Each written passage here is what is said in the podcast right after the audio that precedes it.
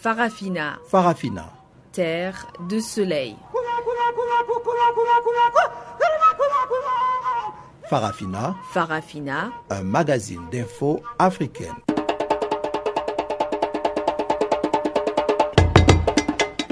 Présentation Pamela Kumba.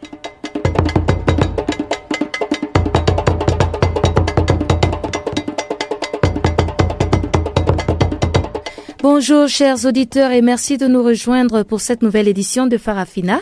Ibrahim Revelino assure la mise en onde de ce magazine des actualités et voici les titres. L'Afrique du Sud commémore ce 16 juin le 40e anniversaire du soulèvement des jeunes de Soweto et Human Rights Watch a publié un rapport sur la mort de 400 manifestants au Romo. Voilà donc pour les titres, on en parle en détail tout de suite après ce bulletin des actualités de Guillaume Cabissoso.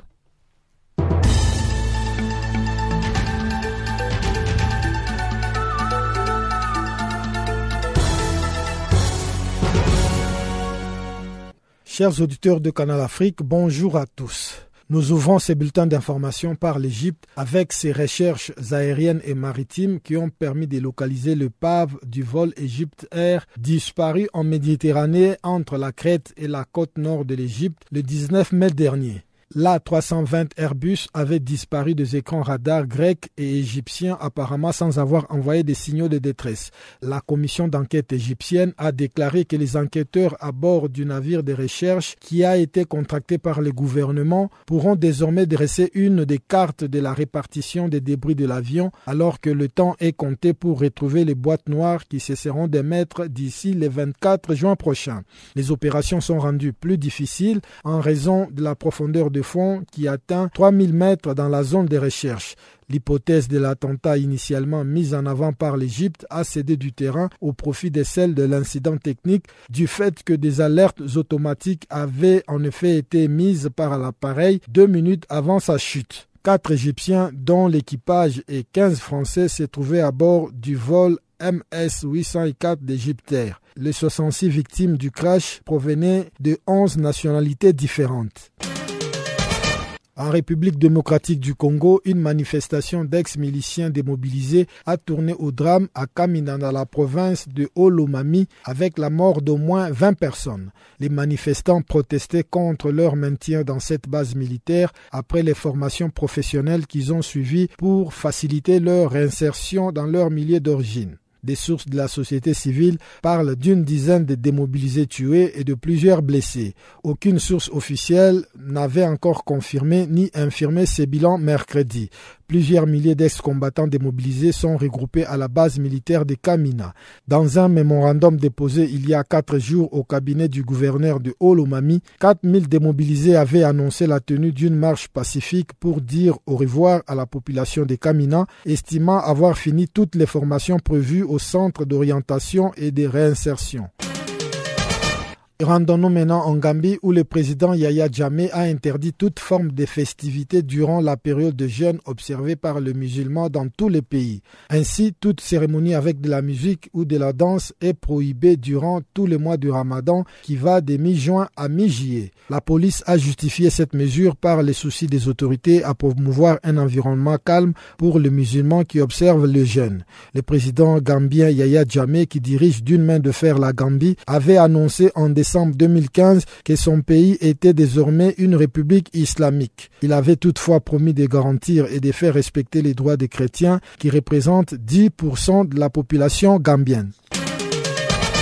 Dans la corne de l'Afrique, les autorités éthiopiennes ont haussé les tons face à la recrudescence des violences à la frontière avec l'Érythrée. Après des violents affrontements frontaliers entre militaires éthiopiens et érythréens Addis Abeba n'exclut pas de déclencher une guerre totale contre son voisin si l'attitude de ces derniers ne change pas. Dimanche, l'Éthiopie et l'Érythrée se sont affrontés durant quelques heures le long de leurs frontières vers Tsorona et Adigrad à 170 km au sud de la capitale érythréenne.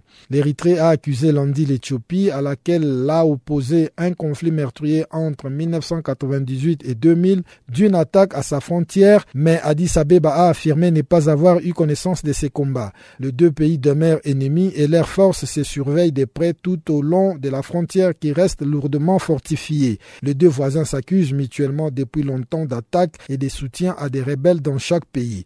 En février dernier, l'Éthiopie avait accusé l'Érythrée d'être derrière des manifestations antigouvernementales qui avaient été violemment réprimées par Addis Abeba. Notons que l'Érythrée a obtenu son indépendance de l'Éthiopie en 1991 après trois décennies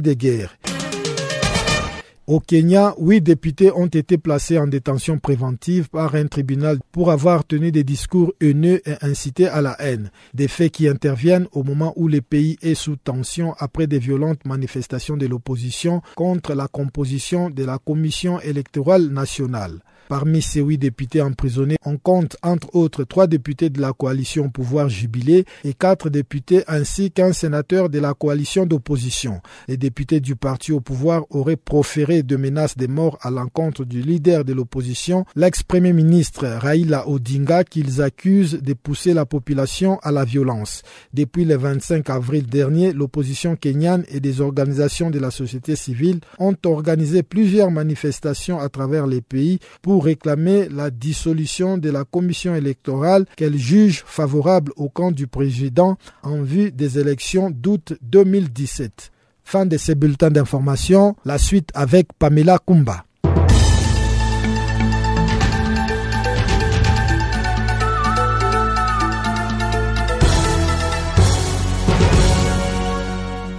Bonne nouvelle pour tous nos auditeurs en Amérique. Vous pouvez maintenant suivre Channel Africa en téléphonant au 605 475 17 11. Donc si vous êtes un auditeur de Channel Africa en Amérique, composez simplement le 605 475 17 11. Channel Africa, la voix de la Renaissance africaine.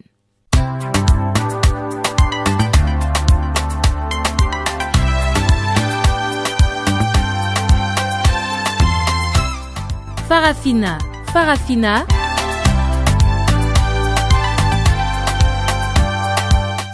L'actualité panafricaine en français? Ah bon? Mais oui, c'est tous les jours de lundi à vendredi 16h GMT. Sur Channel Africa, la voix de la Renaissance africaine.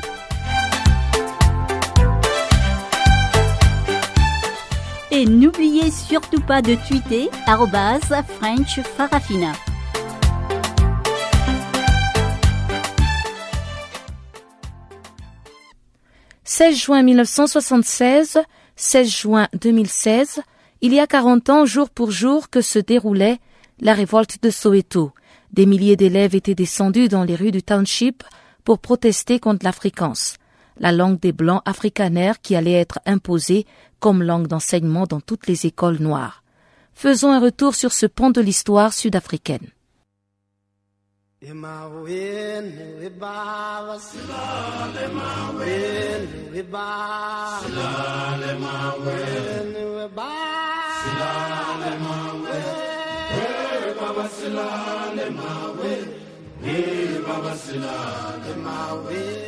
Le 16 juin 1976, ou encore communément appelé June 16, restera à jamais une date à célébrer dans la nation arc-en-ciel.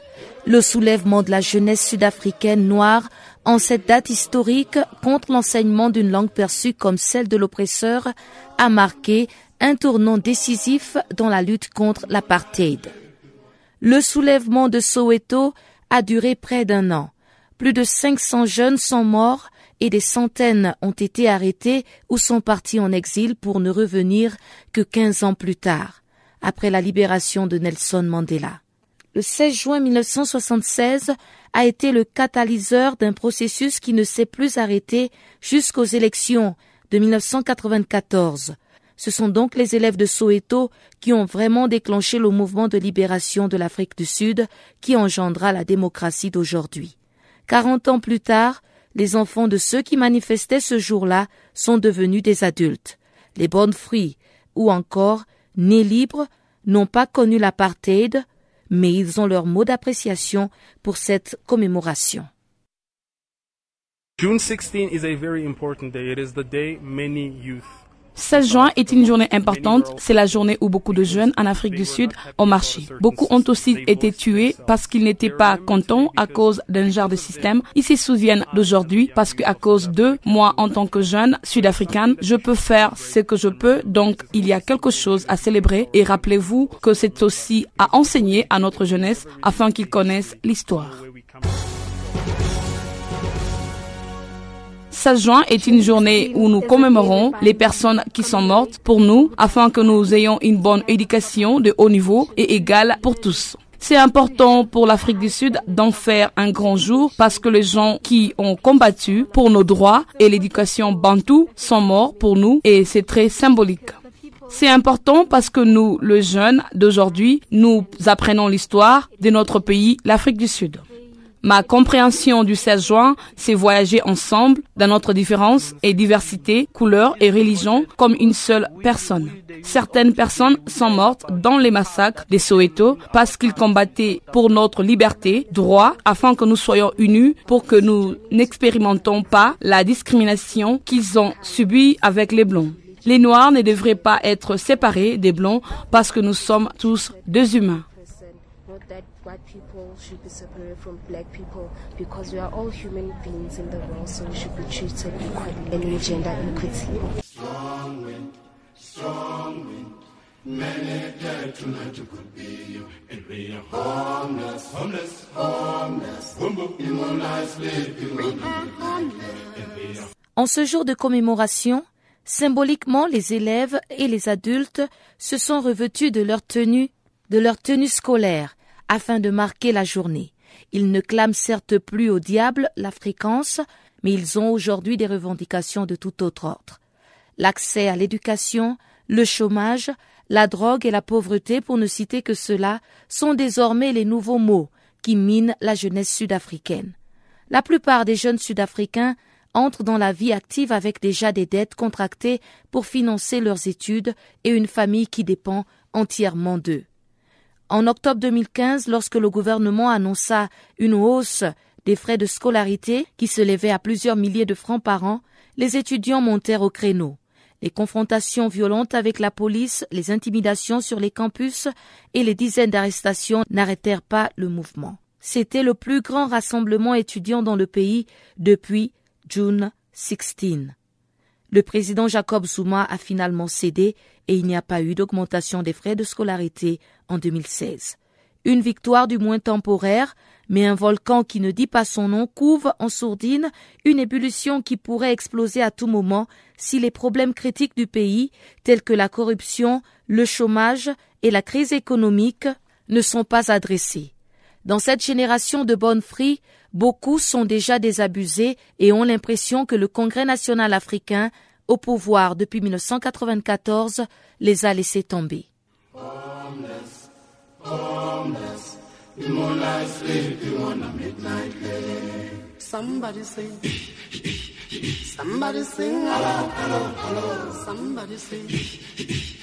Somebody cry. Somebody sing. Somebody sing. Hello, hello, hello. Somebody sing.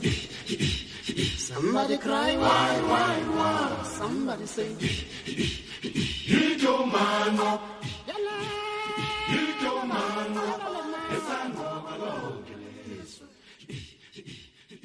L'Action pour la protection des droits de l'homme APDH a déposé une requête contre la Côte d'Ivoire après avoir estimé que la Commission électorale indépendante n'est pas conforme à la Constitution de 2000 et aux engagements internationaux du pays en ce qui concerne les droits de l'homme.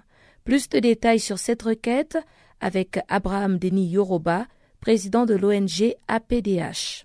Nous travaillons dans le cadre de la promotion de la démocratie, la consolidation de la démocratie. Nous travaillons également dans le cadre de la gouvernance électorale et nous travaillons également pour la consolidation des libertés fondamentales dans notre pays et également euh, pour la justice transitionnelle qui a été engagée depuis la fin de la crise post-électorale. Donc, dans ce cadre, au nombre des mécanismes qui ont été indexés comme étant les causes de cette crise, figure en bonne place la commission électorale dite indépendante. Or, la loi qui a été votée par le Parlement et qui recompose cette commission, à notre avis, n'a pas tenu compte des griefs qui ont été portés contre cette commission et a reconduit du moins toutes les clauses de cette commission qui, à notre avis, ont été à la base l'une des causes de cette crise.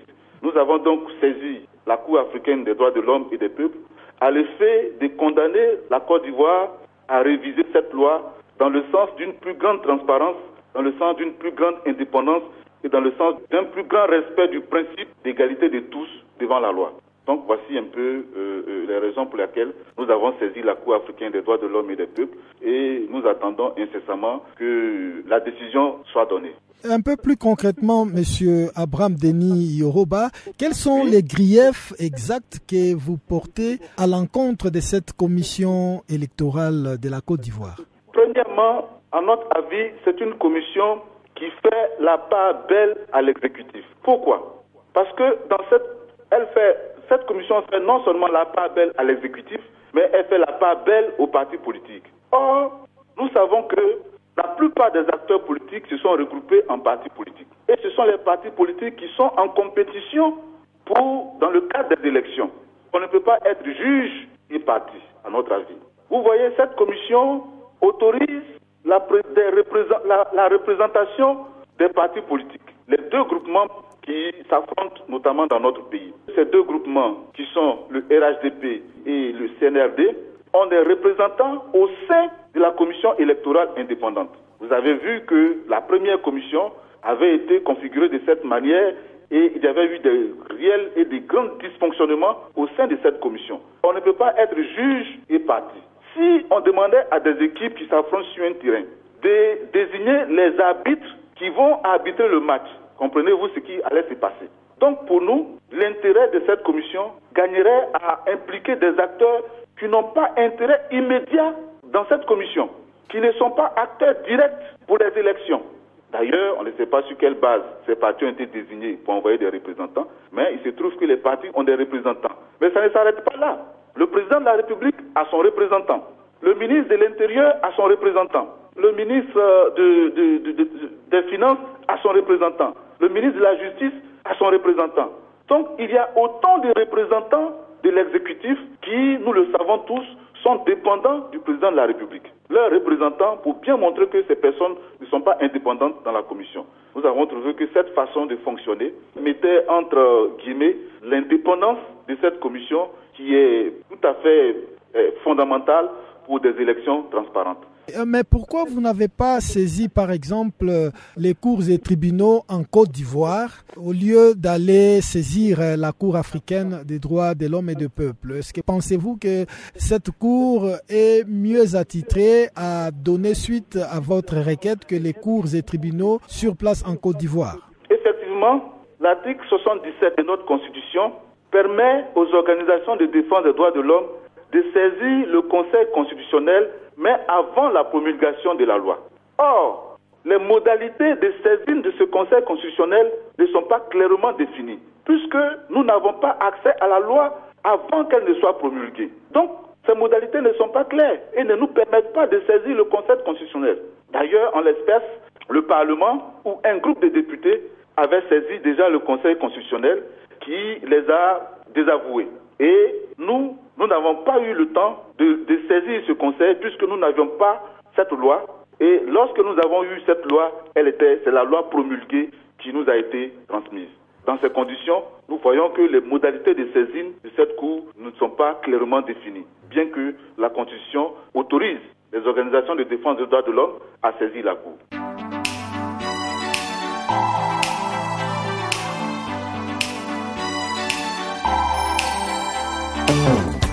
Si vous ratez les points chauds de l'actualité cette semaine, si vous ratez les points chauds de l'actualité cette semaine,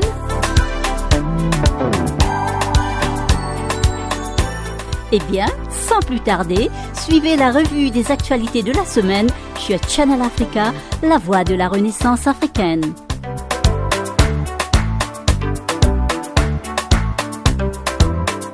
Retrouvez le podcast sur nos sites internet www.channelafrica.co.za.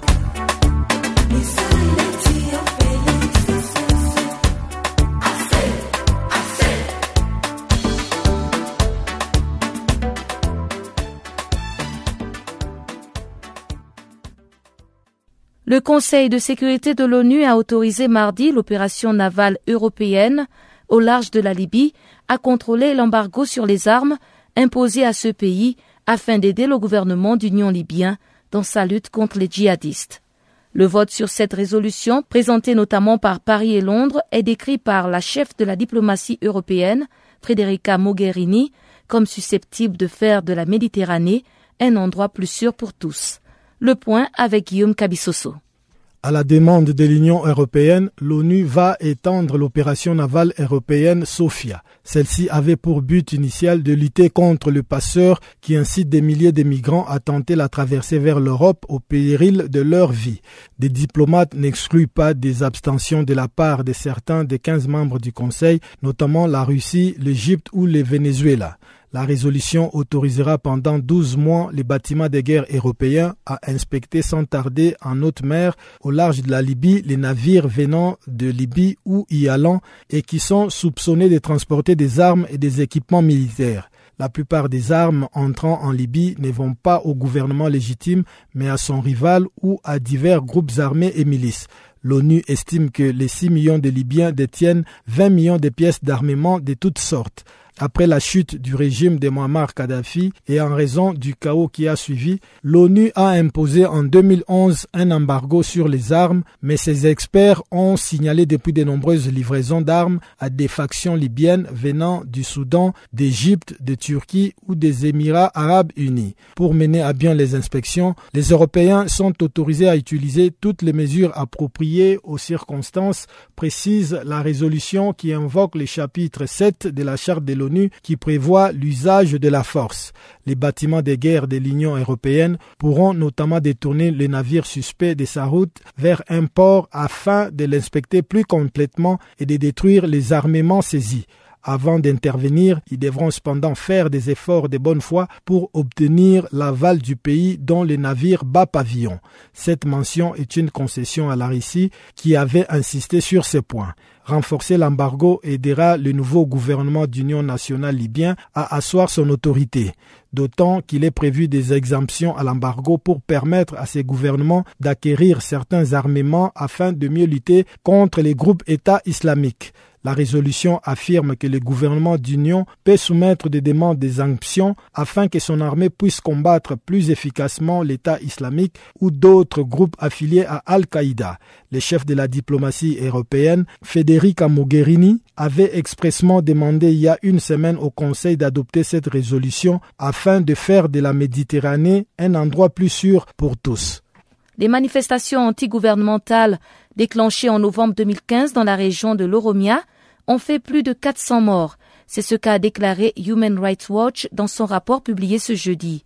Ce chiffre est vivement contesté par le gouvernement éthiopien. L'Organisation internationale de défense des droits de l'homme affirme que les autorités éthiopiennes ont mené une répression brutale contre les populations de l'Oromia qui protestaient contre la réquisition forcée de leur territoire. Dans son rapport, Human Rights Watch dénombre plus de 400 morts et assure avoir documenté l'usage répété par les forces de sécurité éthiopiennes de tirs à balles réels. Ce rapport a aussi pu identifier par leur nom plus de 300 victimes de cette répression et la plupart de ces personnes tuées sont des étudiants. Le rapport de 61 pages fait également état de dizaines de milliers d'arrestations et évoque des cas de torture et de viol. Leslie Lefkow, directrice adjointe Afrique chez Human Rights Watch, a commenté que les forces de sécurité éthiopiennes ont tiré et tué des centaines d'étudiants, de fermiers et de manifestants pacifiques avec un dédain complet pour la vie humaine. Le rapport d'Human Rights Watch est plus éloquent que celui de la Commission des droits de l'homme. Cet organe gouvernemental récemment adopté par le Parlement indique par contre des cas isolés de recours excessif à la force. Le porte-parole du gouvernement éthiopien, Getachew Reda, a réagi en expliquant que les forces de sécurité n'ont pas eu des débordements dans l'exercice de leurs fonctions, à l'exception de quelques brebis galeuses. Il affirme que les policiers éthiopiens ont eu un comportement professionnel pendant les manifestations antigouvernementales dans cette région de l'Oromia. Le porte-parole a aussi catégoriquement rejeté le nombre de plus de 400 victimes avancé par Human Rights Watch. Il maintient les 173 morts, dont 28 policiers et officiels, évoqués par la Commission des droits de l'homme. Le Conseil éthiopien des droits de l'homme, qui est un organe indépendant, a pour sa part compilé une liste de 103 victimes dans un rapport daté du 14 mars, accusant les autorités éthiopiennes d'avoir eu recours à des exécutions extrajudiciaires. Le porte-parole du gouvernement, Getachew Reda, a profité de ce rapport pour confirmer que selon lui, les autres noms mentionnés par Human Rights Watch dans son rapport n'existeraient pas. Mais le Conseil des droits de l'homme avait admis lors de la publication de son rapport en mars dernier qu'il n'avait pu enquêter que dans 33 districts parmi les 342 que compte la région Oromo par manque de moyens financiers et humains. Pour rappel, les manifestations violemment reprimées ont commencé en novembre 2015 suite à un plan d'urbanisation controversé d'extension des limites municipales de la capitale Addis Abeba. Ce plan avait suscité des craintes d'expropriation de terres de fermiers Oromo, le plus important groupe ethnique du pays. Les Oromos se plaignent donc régulièrement de discrimination par le gouvernement éthiopien au profit de deux autres grands groupes ethniques, les Tigréens et les Amaras. Le Premier ministre Haïlé Mariam Dessalegnes s'est excusé en mars devant le Parlement pour n'avoir pas suffisamment écouté les doléances du peuple oromo, mais a, rejeté la, mais a rejeté la responsabilité des morts et des destructions sur les violences de certains manifestants. Cette crise est la plus grave que l'Éthiopie a commis depuis les violences post-électorales de 2005 qui avaient fait quelques 200 morts.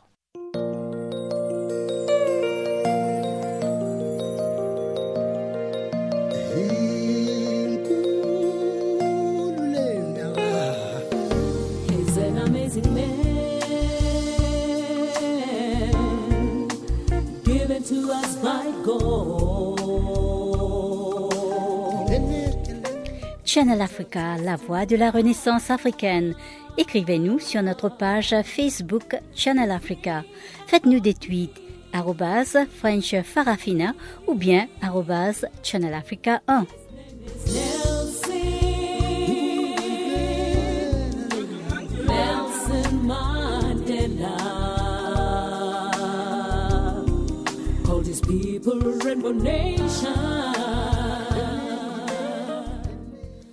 Le monde doit arrêter de regarder en arrière, mais plutôt en avant. C'est ce que pense Paul Ney, le rédacteur en chef du journal Info Défense, qui est aussi passionné de géopolitique et terrorisme.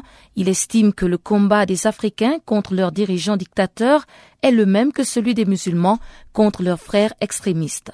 C'est la forme qui diffère. Qu'est-ce qu'on veut vraiment? Est-ce qu'on veut faire comme les Américains disent euh, all day morning euh, tous les jours euh, euh, du morning, hein, c'est-à-dire du, vous savez, du de la repentance. Il y a assez de choses à faire en regardant, euh, en regardant vers demain, en regardant vers après-demain. Arrêtons de nous retourner. Arrêtons de vivre sur les fantômes du passé. Arrêtons de parler de décolonisation, de dictateurs, de ces choses-là. Ils sont là, parfait. Battons-nous maintenant pour que ces choses s'améliorent au fur et à mesure. C'est ça, c'est pour ça que la géopolitique m'intéresse, parce que in fine, en filigrane, quand vous regardez, vous arrivez à cette conclusion. Voilà. Hier m'intéresse pour comprendre aujourd'hui et pour préparer demain. Mais à l'allure où vont les choses, avec toutes ces attaques terroristes euh, ici et là à travers le monde, croyez-vous que votre avertissement pourra vraiment euh, éviter le chaos dont vous parlez? Mais euh, c'est pas l'avertissement de d'un journaliste, reporter euh, X, Y, Z ou de moi-même qui importe. Je ne suis qu'un relais. Si on me relaie, tant mieux. Mais je suis un vecteur. Je suis le vecteur d'un citoyen libyen qui se bat tous les jours contre ses propres frères qui sont obscurantistes. Comme je vous l'ai déjà dit, euh, lui n'est pas traité de raciste parce qu'il se bat contre l'islamisme. Et c'est la même chose pour les peuples africains qui se battent contre leurs euh, dictateurs, leurs euh, despotes. C'est les mêmes combats c'est quoi? C'est la forme qui change. Donc le, le, le, message qui, qui est transmis par un jeune Algérien, euh, vous savez, nous on est, euh, moi en tout cas j'ai connu la guerre froide. J'ai vu tomber le mur, j'étais très jeune en 89. J'ai vu ce qui s'est passé à Tiananmen, j'ai vu plein de choses. Mais je suis aussi un enfant du 11 septembre et je suis aussi un enfant des émeutes de 2005 parce que les gamins qui, qui, qui brûlaient leur quartier, c'était les gamins qui je donnais des cours de boxe, vous voyez. Donc ces étapes sont importantes pour comprendre une chose. Peu importe la forme, Daesh, islamiste ou pas, il y a des gens dans notre pays en France qui ne sont pas d'accord avec le système dans lequel ils sont nés, dehors. Et s'ils agissent mal, prison, à vie. Parce que si on ne frappe pas fort maintenant, le dessin des années noires en Algérie va se calquer en France. Le dessin de ce qui est en train de se passer en Libye, je ne parle pas de l'époque de Kadhafi, je parle de maintenant, ou la Syrie, qui aurait cru que la Syrie allait finir dans l'état dans lequel elle est aujourd'hui? Tout n'est pas de la faute d'Assad, c'est tellement facile de dire Assad c'est de ta faute. Ou les Américains c'est de votre faute. Et le, le, le discours, c'est pas qu'en 140 films sur Twitter, ou c'est pas une minute à la télé. Non, c'est ce qu'on est en train de faire. Je vous donne, non pas mon opinion parce qu'on s'en contrecarre, je vous donne les faits, la réalité de terrain.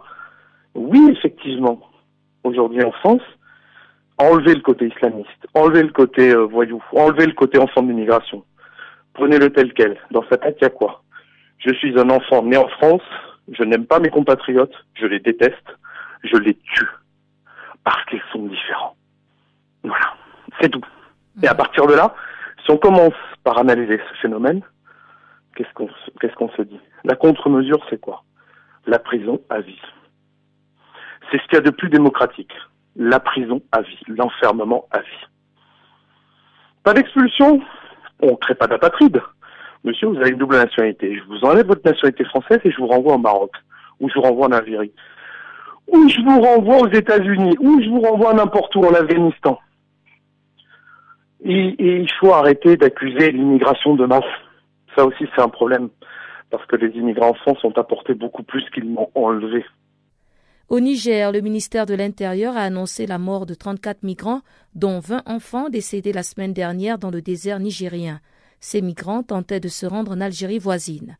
Compte rendu de Guillaume Cabissoso. Il s'agit plus précisément des cinq hommes, neuf femmes et vingt enfants qui ont trouvé la mort dans leur tentative de traverser le désert. Jusqu'à présent, seuls deux corps ont été identifiés. Il s'agit de ceux d'un Nigérian et d'une Nigérienne de 26 ans, a indiqué le ministère nigérien de l'Intérieur dans un communiqué daté de mercredi. Selon une source sécuritaire, ils sont probablement morts de soif, comme c'est souvent le cas, et ils ont été retrouvés près d'Al-Samaka, un poste frontalier entre le Niger et l'Algérie.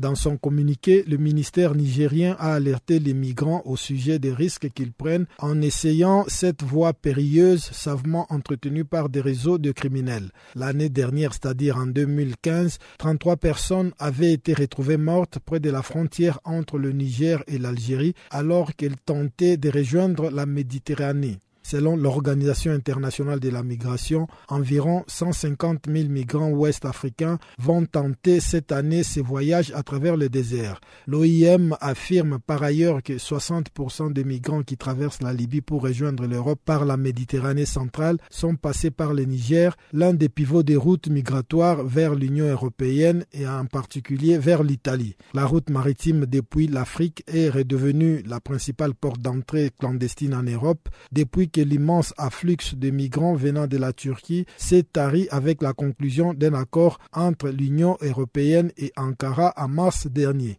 Une route tout aussi dangereuse car depuis 2014, plus de 10 000 migrants ont péri en Méditerranée en essayant de rejoindre les côtes européennes. En 2015, par exemple, plus de 7000 Nigériens en situation irrégulière en Algérie, dont une moitié des femmes et d'enfants ont été reconduits vers leur pays en vertu d'un accord entre Alger et Niamey. La semaine dernière, la Commission européenne a présenté un plan aux pays africains mélangeant incitations positives et négatives pour freiner l'afflux de migrants par la Méditerranée. Les plans proposent de verser 8 milliards d'euros d'aide au développement d'ici 2020 vers les pays d'origine qui acceptent d'endiguer l'afflux des candidats à la traversée. Pour les pays refusant de coopérer, la Commission a fait planer la menace des conséquences sur le plan commercial. Les autorités nigériennes, pour leur part, ont indiqué avoir besoin d'un milliard d'euros pour lutter contre les réseaux clandestins de trafic des migrants vers l'Europe. Bonjour à tous, c'est Yvonne Chaka Chaka Vous écoutez Channel Africa, la voix de la Renaissance africaine.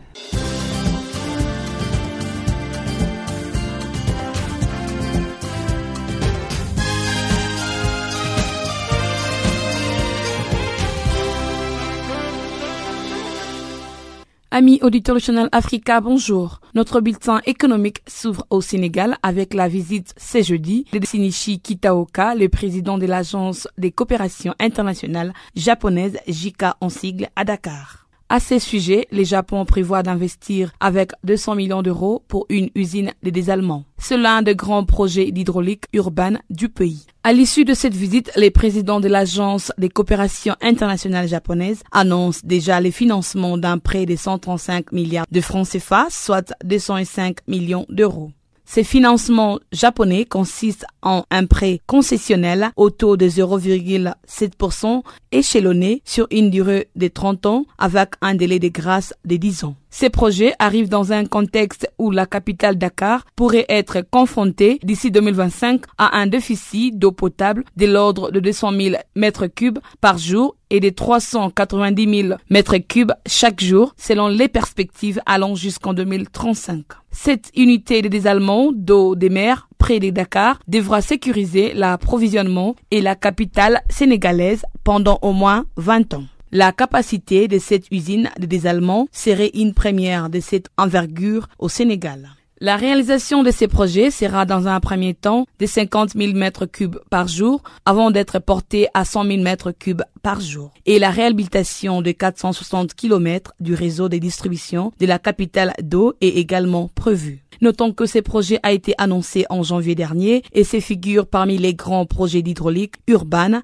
du président Macky Sall lors de son message de Nouvel An. Les travaux de la station seront implantés dans la zone résidentielle des Mamelles sur la corniche ouest de Dakar et démarreront en janvier 2019 pour être finalisés en 2021. Signalons que la capitale sénégalaise consomme près de 70% de la production de la société des eaux une filiale du groupe énergétique africain Eranov qui actuellement est en proie à une vraie explosion démographique. En somme, les tours de table du financement est composé de la Banque islamique de développement, de l'Agence française de développement, de la Banque mondiale, de la Banque européenne d'investissement, de la Banque africaine de développement et de l'État du Sénégal. En Côte d'Ivoire, les groupes Orange lancent ce jeudi un nouveau système appelé Orange Monnaie en France pour faciliter les transferts d'argent vers l'Afrique et en métropole. En effet, ce nouveau système Orange Monnaie est désormais disponible en France métropolitaine afin que les abonnés mobiles Orange effectuent des transferts d'argent via leur mobile. Notons que ce système va beaucoup aider les ressortissants de l'Afrique de l'Ouest d'envoyer et de recevoir de l'argent entre la France et la Côte d'Ivoire, y compris le Mali et le Sénégal avec Orange Money. Orange est ravi de proposer à ses clients vivant en France métropolitaine et notamment ceux en lien avec l'Afrique. Cet accès à la solution Orange, monnaie, service des transferts d'argent simple est totalement sécurisé. D'après le directeur commercial du grand public Orange, France Patrick Roussel, ce nouveau système est un moyen immédiat d'aider les proches grâce au mobile sans pourtant faire la queue à la banque. Ce dernier a fait savoir aussi qu'en lançant le service en France, Orange répond à une demande forte de ses clients ayant de la famille ou des amis vivant en Afrique. Avec Orange Monnaie, le transfert d'argent depuis la France vers la Côte d'Ivoire, le Mali et le Sénégal s'est fait des mobiles à mobile pour une transaction simplifiée. De plus, Orange simplifie les parcours du client destinataire en lui permettant les retraits d'argent dans plus de 30 000 points Orange Monnaie sur les trois pays destinataires. Pour les lancements d'Orange Monnaie en France, Orange s'appuie sur sa filiale WHA qui dispose d'un agrément d'émettre et est habilité à émettre et à gérer de la monnaie électronique. Cette expertise technique et bancaire des WHA permet à Orange de proposer des services de transfert d'argent internationaux d'un niveau optimal quant à la qualité de l'expérience client et à la sécurité les utilisateurs. Restons toujours en Côte d'Ivoire. Le directeur général de l'agence française de développement, Rémi Rioux, a relevé le mercredi que son institution a engagé 600 millions d'euros en 2015 en Côte d'Ivoire et a promis de financer les maximum de projets dans les années à venir. C'était à la sortie d'une audience avec le président ivoirien Alassane Ouattara à Abidjan. Deux sujets importants étaient au menu de cette rencontre, entre autres les points de la coopération entre l'Agence française de développement et la Côte d'Ivoire ainsi que les voies et moyens de la renforcer. En outre, Rémi Rioux a souligné la présence de l'Agence française de développement dans de nombreux secteurs de l'économie ivoirienne à travers les contrats de désendettement, de développement CDD.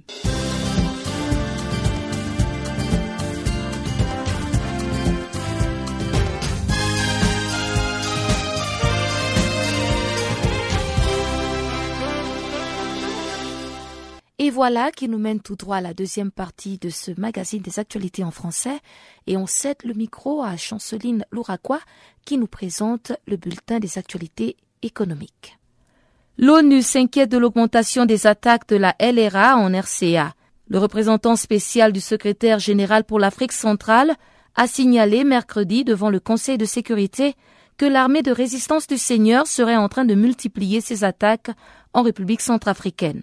Selon Abdoulaye Batili, la LRA, l'armée de résistance du Seigneur, élargirait ses opérations dans des zones qui avaient auparavant connu peu ou pas de mouvement de ce groupe.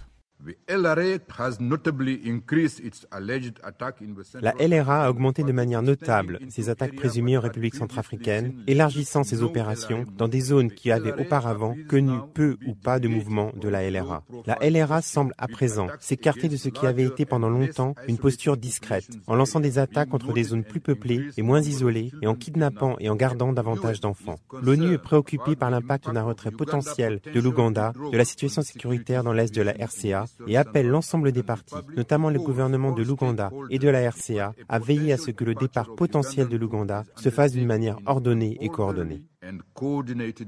Le représentant spécial de l'Afrique centrale a aussi fait part de la préoccupation de l'ONU au sujet de l'impact d'un retrait potentiel de l'Ouganda et il a appelé l'ensemble des partis, notamment les gouvernements de l'Ouganda et de la Centrafrique, à veiller à ce que le départ potentiel de l'Ouganda se fasse d'une manière ordonnée et coordonnée.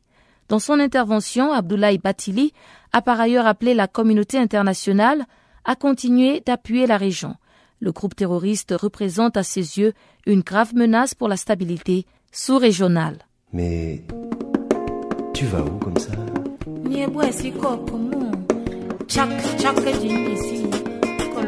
Channel Africa. Channel Africa. Channel Africa, la voix de la Renaissance africaine.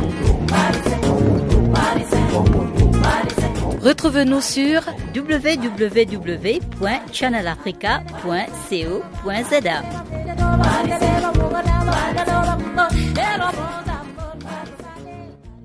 Dossier santé, boire son thé ou son café très chaud peut causer un cancer de l'œsophage. C'est ce qui ressort d'une évaluation publiée mercredi par le CICR, Centre international de recherche sur le cancer, qui dépend de l'Organisation mondiale de la santé. Christopher Wild, directeur du CICR, après une réévaluation des risques des cancérogénicités du café, du maté et des boissons consommées brûlantes, nous en parle. Alors en fait, il, ne s'agit pas d'une étude, mais d'une évaluation de toutes les études qui sont euh, publiées, toutes les études scientifiques qui euh, donc ont approché la cancérogénicité du café, du maté et des boissons consommées brûlantes. Donc il y a eu un groupe de travail et ils ont trouvé qu'il n'y avait aucune preuve concluante sur un effet cancérogène de la consommation du café, aucune preuve concluante sur un effet cancérogène de la consommation du maté lorsqu'il est consommé à des températures qui ne sont pas très élevées. Donc le maté, c'est euh, une boisson très populaire en Amérique du Sud. Et enfin, par contre, ils ont conclu que les boissons consommées très chaudes provoquent probablement le cancer de l'œsophage chez l'homme. Alors on parle de seuil de risque, on parle de température, donc euh, notamment le, chiffre de 65 degrés Celsius est avancé. Est-ce que c'est le seuil un peu qui détermine si c'est trop chaud ou si c'est euh, une température correcte? En fait, sur les températures, effectivement, entre autres sur les études qui ont été menées sur les animaux, la température c'était au-dessus de 65 degrés, donc à partir de 65 degrés Celsius. Ce qu'il faut finalement retenir, c'est que la consommation de boissons, par exemple très chaudes, en général dans les pays occidentaux, elle ne se fait pas à des niveaux aussi hauts. Entre autres, pour le café, euh, c'est à peu près, euh, en général, un peu au-dessous de 60 degrés Celsius. Et puis, pour le thé, c'est environ 60 degrés Celsius. Par contre, euh, c'est vrai que c'est dans certaines régions, il y a une, traditionnellement, il y a des boissons comme le thé ou le maté qui sont bu à des températures très chaudes, donc environ ou au moins 70 degrés. Et on boit, par exemple, que ce soit en Chine, en Iran ou en Amérique du Sud, et dans ces régions-là, on a montré que le risque de cancer de l'oesophage augmente avec la température à laquelle la boisson est consommée. Est-ce que justement c'est pas lié au, fait qu'aujourd'hui euh, et même traditionnellement, vous parliez du maté par exemple en Amérique du Sud, on, transporte et on garde avec soi un peu finalement la, boisson et il faut qu'elle soit assez chaude lorsqu'elle est servie pour que euh, une demi-heure ou une heure après elle soit encore euh, assez chaude pour être consommée? Alors ça dépend des régions parce qu'il y a des endroits où euh, le maté est consommé froid ou en tout cas euh, pas à des températures très fortes. Mais c'est vrai que par exemple en Argentine, euh, lorsque le maté est consommé dans des espèces de, de containers en, en, métal avec une paille métallique qui va directement dans l'osophage et donc la boisson rentre directement dans l'osophage à des températures très élevées. Alors, quelles sont les mesures pratiques, les, précautions qu'on peut prendre justement pour éviter euh, cette situation et ces risques? Le Centre international de recherche sur le cancer ne donne pas de recommandations officielles, mais c'est du sens commun d'attendre un petit peu que la température euh, diminue. En tout cas, il y a une chose qui est sûre, c'est que bien sûr le, cancer de l'œsophage, euh, il est aussi très lié à des facteurs comme le tabagisme et la consommation d'alcool. Ça, c'est des causes majeures. Dans cette euh, évaluation, on a pu voir qu'il y avait une majorité de cancers de qui surviennent dans certaines régions d'Asie, d'Amérique du Sud et d'Afrique, d'Afrique de l'Est, où euh, on, boit euh, des boissons très très chaudes de façon traditionnelle. Et en fait, dans ces zones-là, on voit une forte incidence de ce type de cancer. Et jusque-là, ça n'a pas été bien compris, mais cette évaluation a permis un peu de montrer ça. Dernière question, quelles sont les suites à donner à cette étude? Est-ce que donc le CRC entend adopter d'autres mesures ou sensibiliser davantage sur ces questions? Bah, Là, ça faisait 22 ans que le café n'avait pas été évalué, donc euh, il y avait beaucoup de données scientifiques nouvelles euh, qui ont pu permettre donc d'évaluer à nouveau euh, le café. En fait, dans cette évaluation, l'intérêt, c'était de voir d'abord que la température des boissons, quelles que soient les boissons, que ce soit le café, le thé, finalement, c'était plutôt euh, la consommation de boissons très chaudes qui est en cause, euh, en particulier pour le cancer de l'œsophage, donc la température plutôt que les boissons elles-mêmes. Et ça, c'est peut-être euh, un point important parce qu'il y avait eu beaucoup de questions jusque-là. Mais encore une fois, on parle de consommation très chaude qui provoque probablement le cancer de l'œsophage, donc c'est pas 100% sûr. Il y a d'autres choses, peut-être d'autres points dans cette évaluation qui sont intéressantes, c'est que en fait elles sont basées donc sur beaucoup d'études épidémiologiques et parmi ces études, il y en a beaucoup qui ont montré que la consommation du café n'avait aucun effet cancérogène pour les cancers du pancréas, du sein et de la prostate. Et il a aussi montré euh, une réduction du risque qui a été observée pour les cancers du foie et de l'endomètre. On a aussi pu donc, euh, grâce à cette évaluation, regarder quel était euh, l'effet de boissons comme le café sur beaucoup d'autres sites et beaucoup d'autres cancers. Et pour plus de 20 autres cancers, les données ne permettaient pas de conclure. Et voilà pour la grande actualité sur Farafina. Mais avant de nous quitter, retrouvons encore une fois Chanceline Louraquois pour le bulletin des actualités sportives du jour.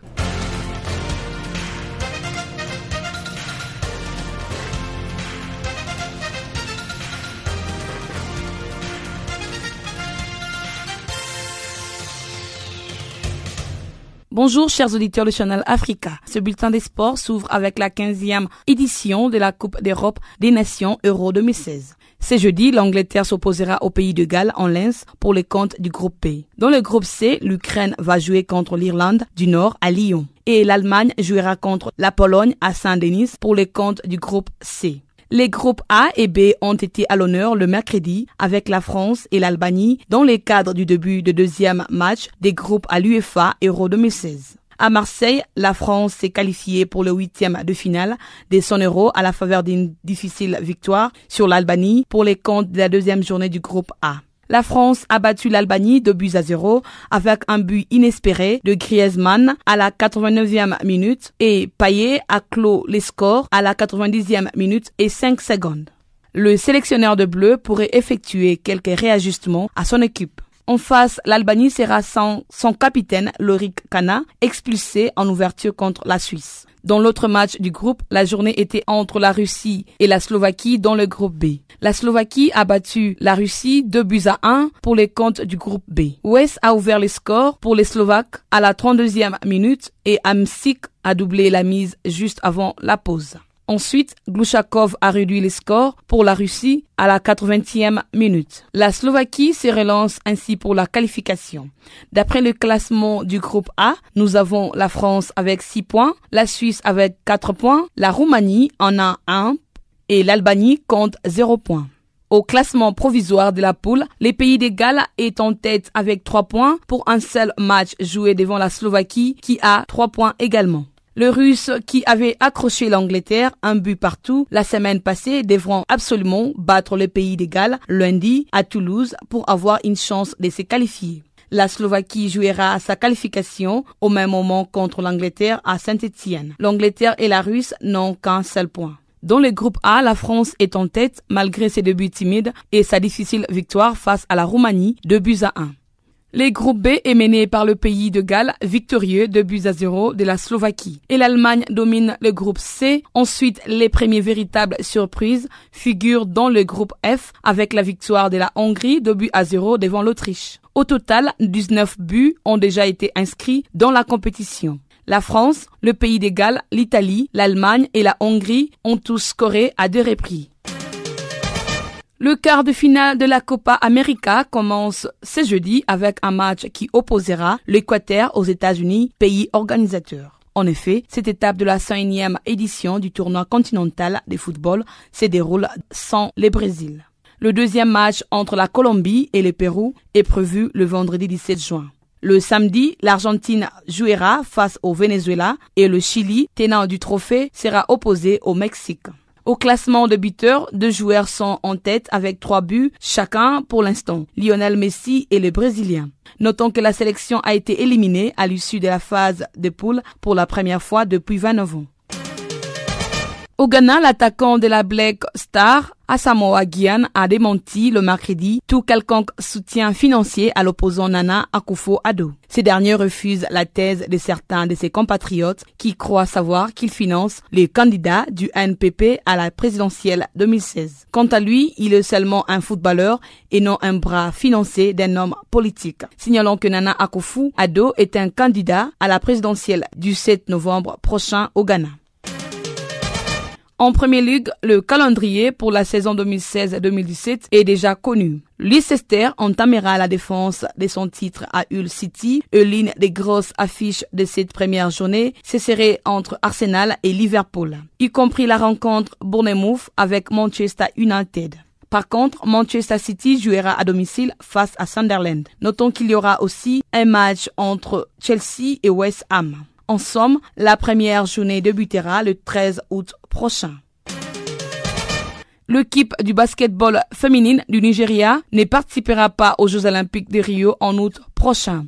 Les pays avaient trois points au terme de tous ces matchs de la première phase du tournoi pré-olympique des Nats. Ils se retrouvent donc ex aequo avec la Corée du Sud et la Biélorussie dans le groupe C. Par ailleurs, ces deux équipes vont au quart de finale. À noter que le Cameroun reste la seule équipe africaine dans ce tournoi qui se déroule en France.